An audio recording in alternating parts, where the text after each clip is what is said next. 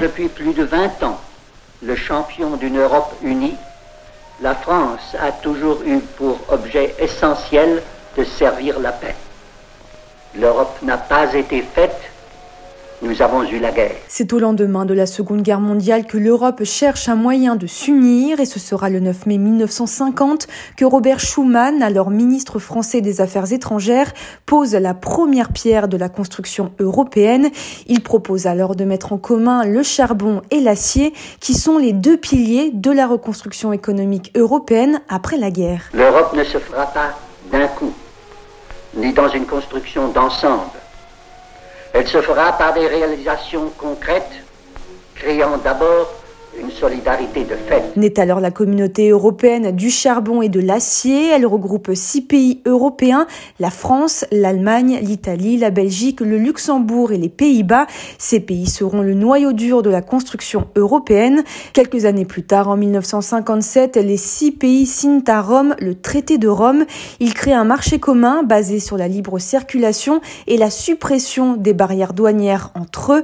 Le politique Jean-François Degnaud sera le rédacteur du préambule. La meilleure justification pour ces traités européens, vous savez, ça vaut tous les discours, c'était euh, de dire nous avons eu avec l'Allemagne trois guerres, dont deux mondiales, en moins d'un siècle. Ben, ça va comme ça, non? On va essayer d'autres choses. Alors dire la guerre est interdite, c'est très joli. Moi, je ne suis pas contre. Comme on dit, ça mange pas de pain. Mais il faut mettre en place un mécanisme qui empêche la guerre. C'est-à-dire que même s'il y avait des fous qui voulaient faire la guerre entre l'Allemagne et la France, ils ne pourraient pas. La construction européenne va donc se construire de deux manières. D'une part, l'élargissement à de nouveaux États, comme la Grande-Bretagne en 1973, la Grèce en 80, ou les pays de l'Est après la chute du mur de Berlin. Résultat, aujourd'hui, l'Union européenne réunit 27 pays. Et d'autre part, par l'approfondissement de ses compétences, par exemple en 1992, le deuxième acte fondamental de la construction européenne est signé, le traité de Maastricht. Il crée l'Union européenne et instaure une politique monétaire unique.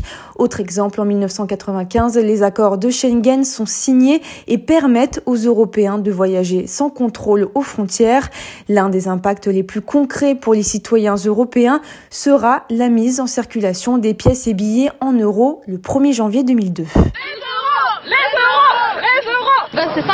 je sais pas combien ça fait en francs, mais ça fait plaisir d'avoir des euros.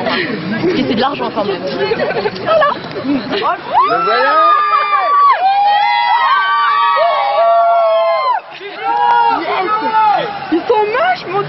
oh, mais Non mais c'est vrai, euh, les billets de 50 francs étaient beaucoup plus jolis avec le petit prince. Mais plus de 70 ans après le début de la construction européenne, quelle est la perception des Français vis-à-vis de l'Union européenne? Selon une étude de l'IFOP, 68% des Français se sentent fiers d'être européens contre 78% des Allemands ou 75% des Italiens.